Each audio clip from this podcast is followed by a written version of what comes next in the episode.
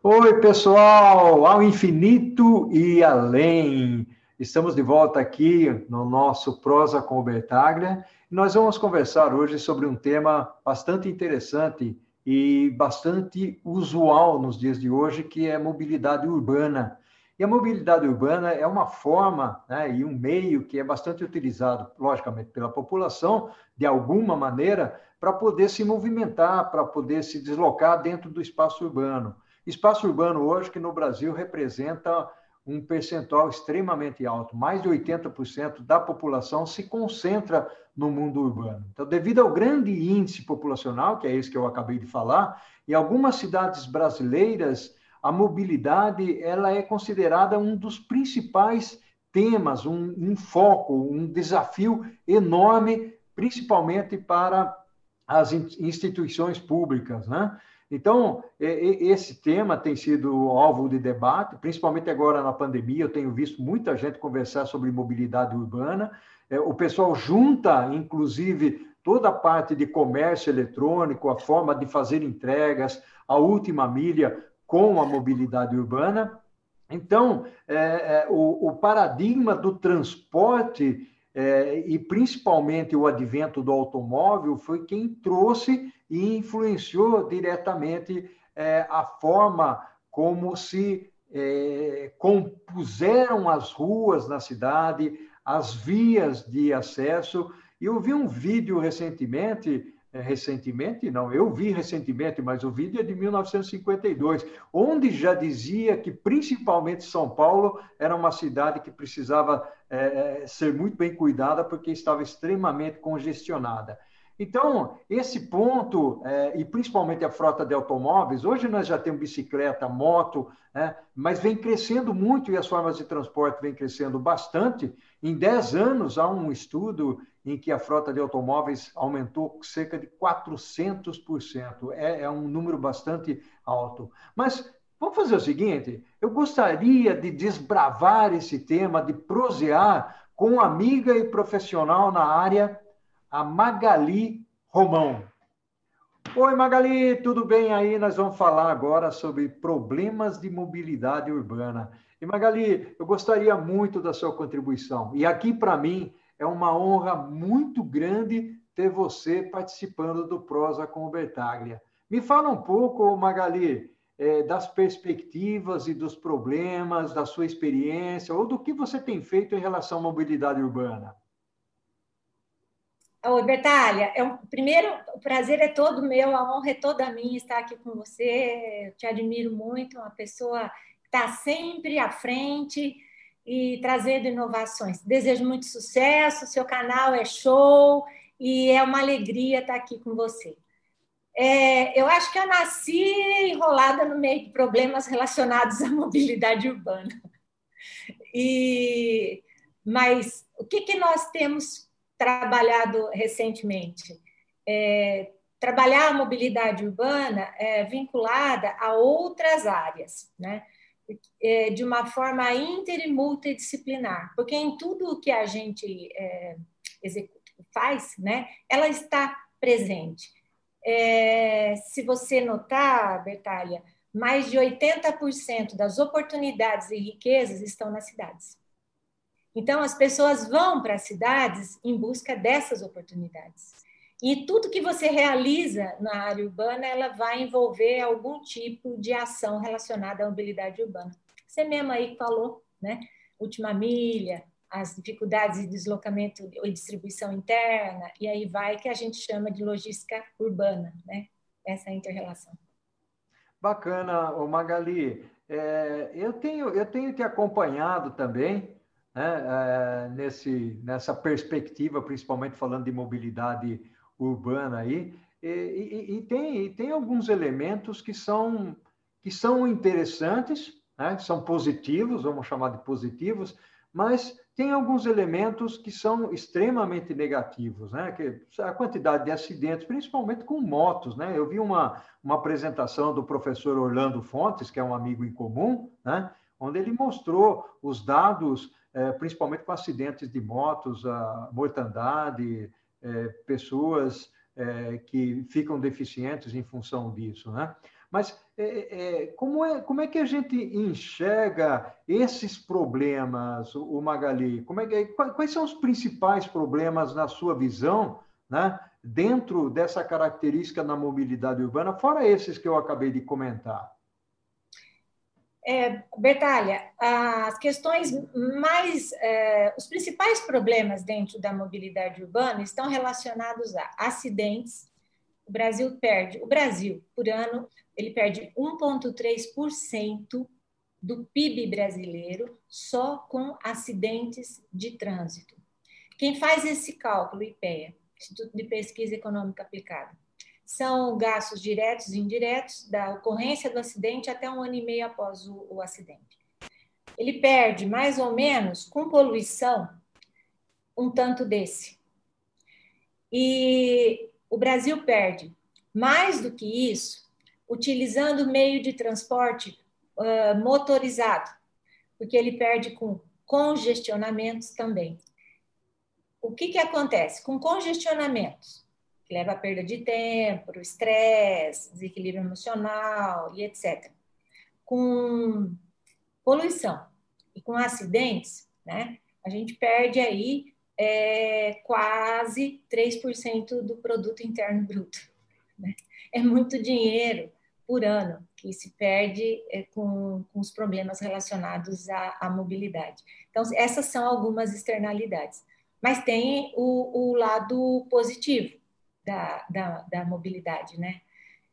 E que seria a oportunidade de você entender a mobilidade como um negócio. E aí ela te abre oportunidades as mais diversas. Eu vou te dar um exemplo. Quando você vai para a área urbana, você vai para a área urbana por quê? Você sai do rural e vai para o urbano. Por que, que houve essa migração tão intensa, né? A partir da década de 60, 70, 80, principalmente exatamente em busca de oportunidades de conhecimento, de oportunidades de trabalho, enfim. Acontece que o meio urbano ele é dinâmico. E nos últimos tempos, Bertalha, é, eu tenho visto muito falar revolução é, 3.0, 4.0, bota o zero que você quiser. A, a, última revolução, essa revolução atual, são várias que está acontecendo, mas essa atual, o que é que ela nos mostra de diferente? A velocidade exponencial com que as coisas acontecem. O que você inventa hoje, rapidinho já fica é, é, defasado.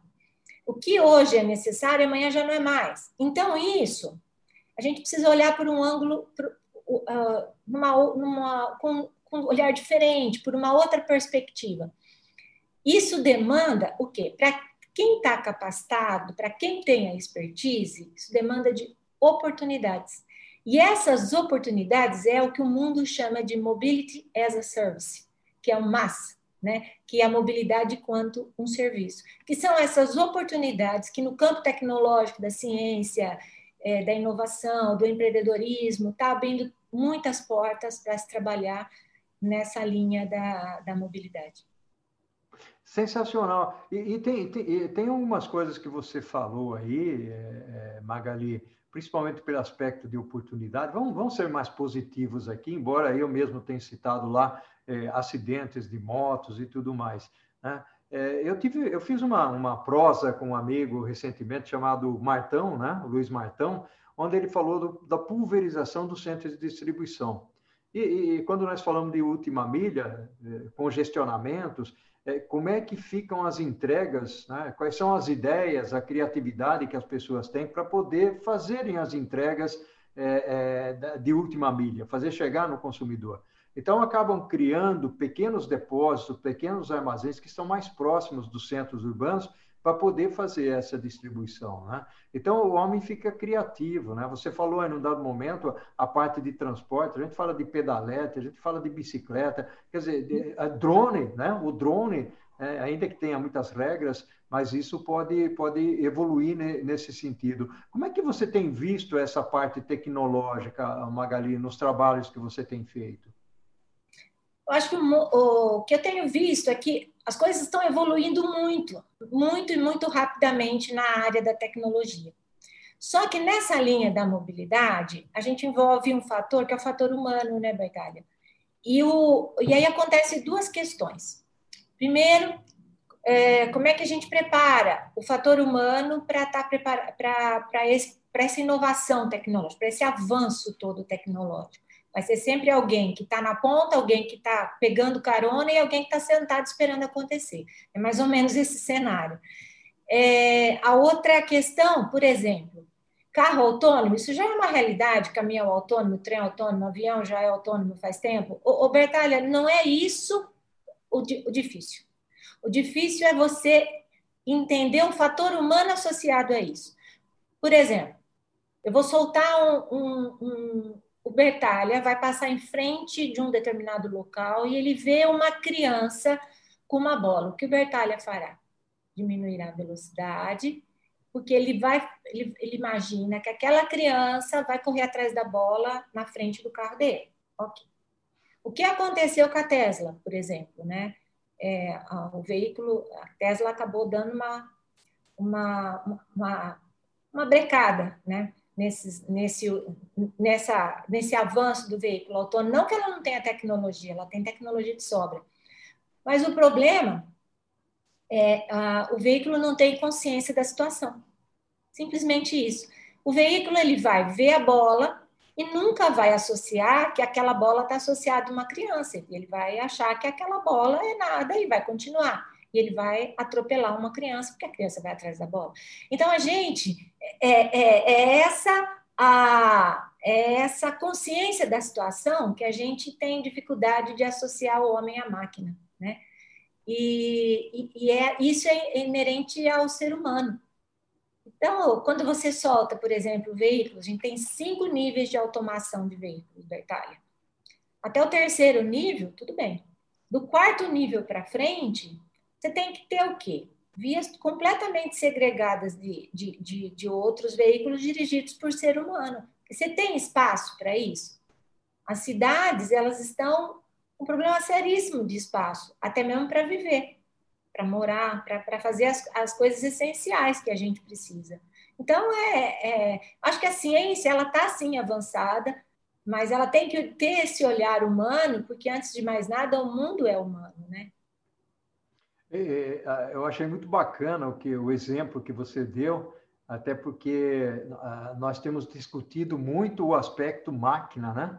ou seja, o, homem e a máquina, o homem eh, competindo com a máquina e vice-versa. Algumas fotos na internet a gente vê lá o robô dando as mãos para o ser humano, né? Então, e nós achamos que é, esses dois elementos eles devem se combinar e devem se ajustar é, ao longo da, da jornada. E o importante aqui, até porque logo vou trazer aqui para o Prosa com o Bertaglia, já, já está agendado, alguém para falar da aplicação do machine learning, né? ou seja, que é o, o aprendizagem, o aprendizado com a máquina. Né? E, e, acho até que esse exemplo da bola, num dado momento, a máquina vai aprender, ela vai conseguir aprender a associar essas coisas.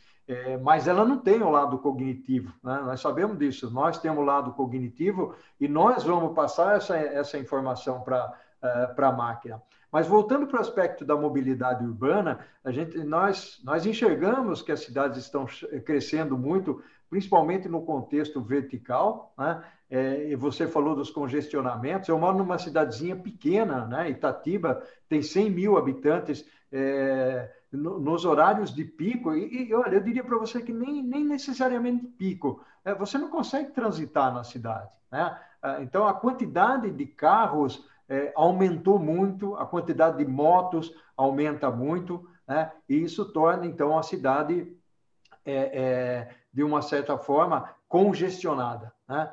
É, mas eu queria discutir, o Magali, um outro aspecto da, da mobilidade urbana, indo para um, um, um tópico 2. Né? Agora nós vamos fazer um intervalozinho. Você sabia que nós já passamos, já para ter um papo aqui durante 10 minutos? Né? Já falamos durante 10 minutos ou mais. Tá? Passa muito rápido. Né? Então eu queria ir para um tópico 2. É, você vai tomar um cafezinho, uma água, nós vamos fazer uma abertura e voltamos depois. Pode ser para você? Combinadíssimo. Até mais. Oi, Magali, prosa com o Bertaglia aqui, está fantástico, um papo muito bacana, muito gostoso, falando de mobilidade urbana. Você deu aí alguns dados é, que são críticos, principalmente pelo aspecto de, de poluição, pelo aspecto de acidentes. Né? O que eu gostaria de explorar, o Magali, explorar o seu conhecimento aí nesse nosso prosa, nesse nosso bate-papo, é a mobilidade sustentável. Ou seja, o, o que, qual, qual é o desafio que a gente enfrenta para melhorar essa mobilidade urbana nas diversas maneiras, eh, tanto do ponto de vista eh, energético, como do ponto de vista de transporte. Eh, a gente sabe que algumas cidades constroem ciclovias, né, ciclofaixas. Como é, como é que você enxerga isso, o, Magali? Pode dar exemplo, inclusive. Inclusive, eu tive, eu tive no exterior, em Nova York, no ano passado, né? e a gente tinha algumas informações em tempo real de como, por exemplo, tomar o metrô, né? e ali vinha, olha, o metrô que vai de, de, de local A até o local B, que é o, o, o, que você vai tomar, né? ele chega daqui tanto tempo e vai levar tanto tempo para chegar ao seu destino. Como é que você enxerga isso, Magali, por sua experiência? É o que eu te disse, é, é a, a, mobilidade é um grande negócio, né? Por quê? Porque é, é um problema que que demanda de solução o tempo todo, porque as necessidades elas se alternam. E então surge de tudo, surge de tudo, surge informação em tempo real, surge é, outros modelos de, deslocamento, aqui em São Paulo mesmo, é, patinete, é, bicicleta, é, aluguel de guarda-chuva, é, enfim, o pessoal se vira e, e, e, e, vira, né? Se vira e vira a situação. É, olha, Bertalha, eu só queria colocar uma questão rapidinho. Eu acho que a gente precisa olhar um pouco lá atrás, como que eram os nossos, os nossos avós, nossos bisavós, como é que eles viviam. Se parar para refletir, você vai lembrar o seguinte, que eles faziam tudo em casa. A maioria das coisas eles faziam em casa. Até o médico, Bertalha, ia atender em casa. Então, as coisas eram descentralizadas.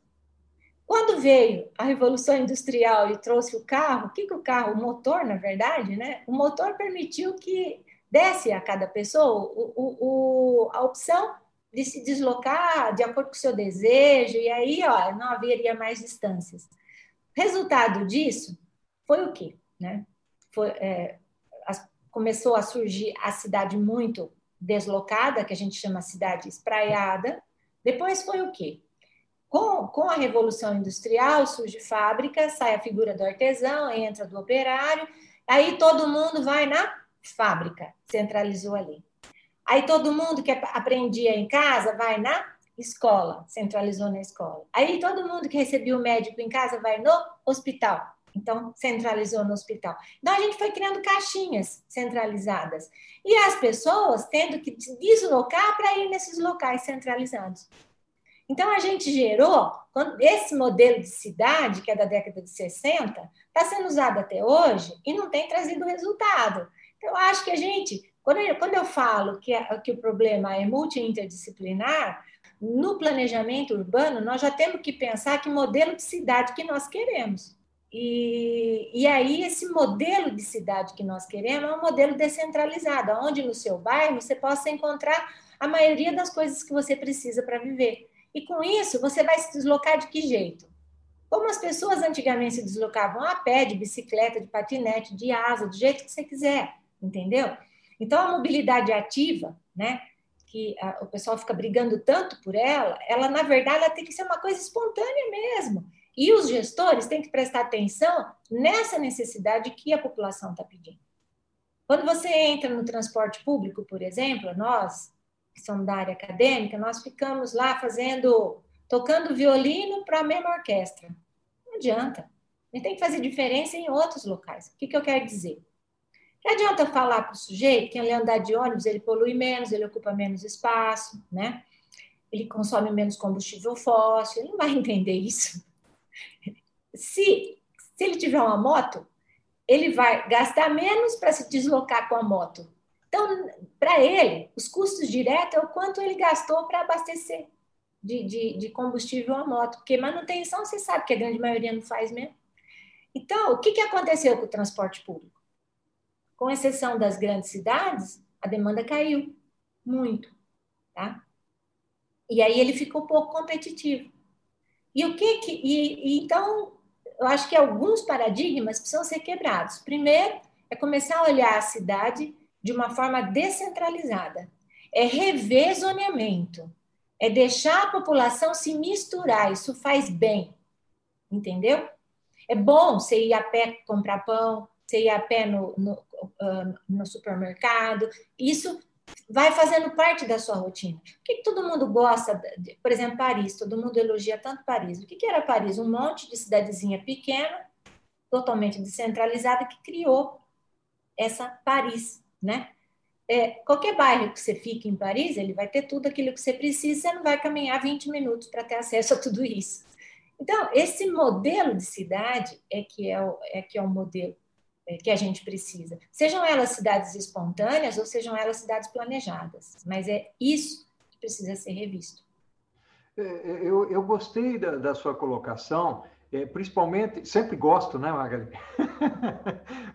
é, é, tem, tem, um, tem um aspecto interessante, porque nós estamos falando, ah, tá bom, eu, eu até mesmo citei no primeiro bloco aqui, né, no nosso prosa, os drones, os patinetes, as bicicletas, as motos, é, é, não deixam de ser transportes paliativos, né? ou seja, tudo bem, eles aceleram um pouco, talvez descongestionem um pouco a, a grande cidade, né? mas no final das contas o transporte permanece ali. Né? É, é o que você está falando. As pessoas precisam criar hábitos diferentes, as pessoas precisam é, é, se misturar um pouco mais, né? E quando, quando você falou se misturar um pouco mais, eu até pensei numa coisa. O Brasil é um dos países que tem muito mais concentração urbana do que outros. Né? É, a média mundial é, é bem menor do que os 80%, 83% de concentração urbana que tem o Brasil.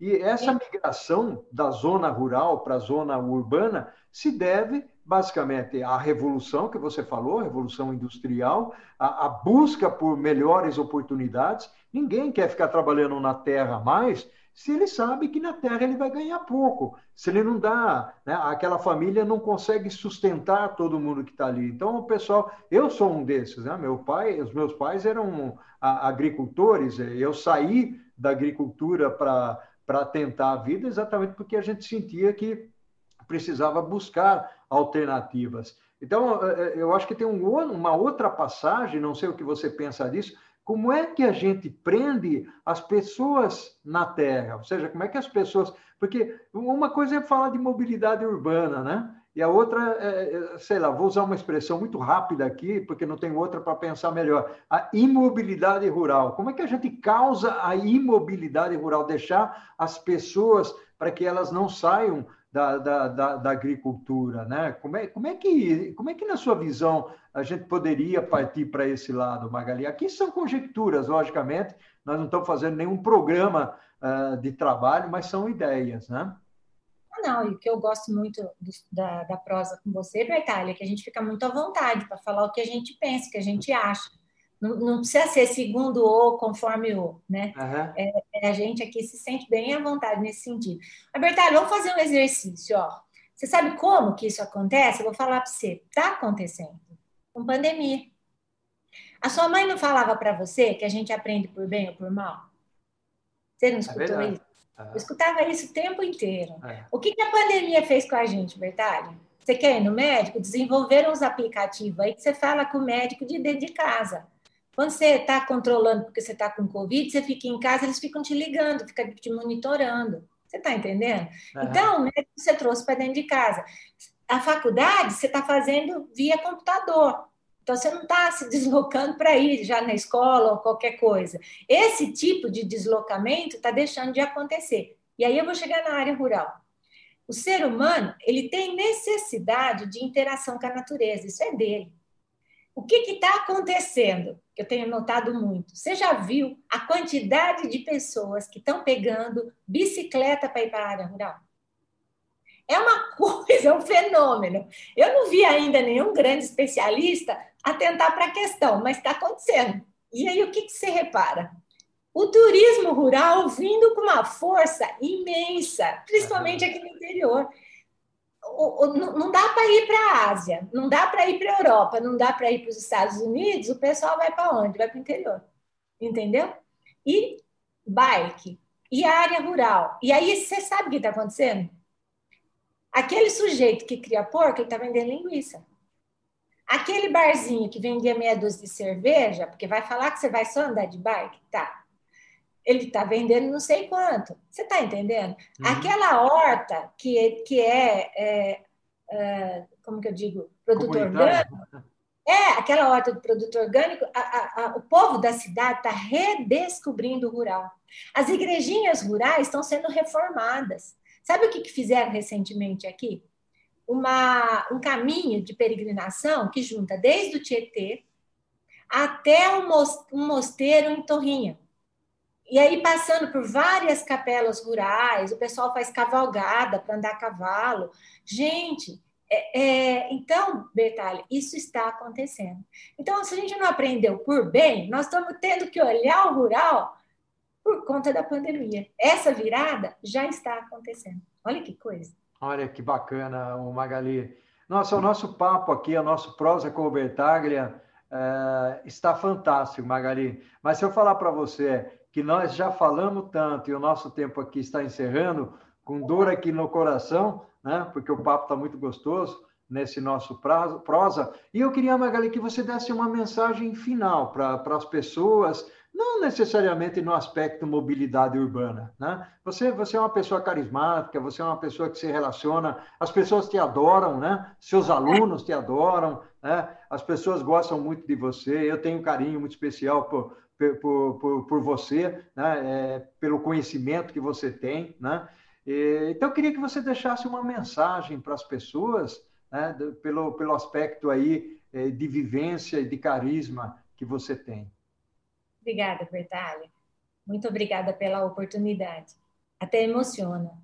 É, na verdade, a maior aprendizado que a vida nos deu foi o quê? Sejamos humanos. Simplesmente humanos. É isso que a vida espera de cada um de nós. É isso.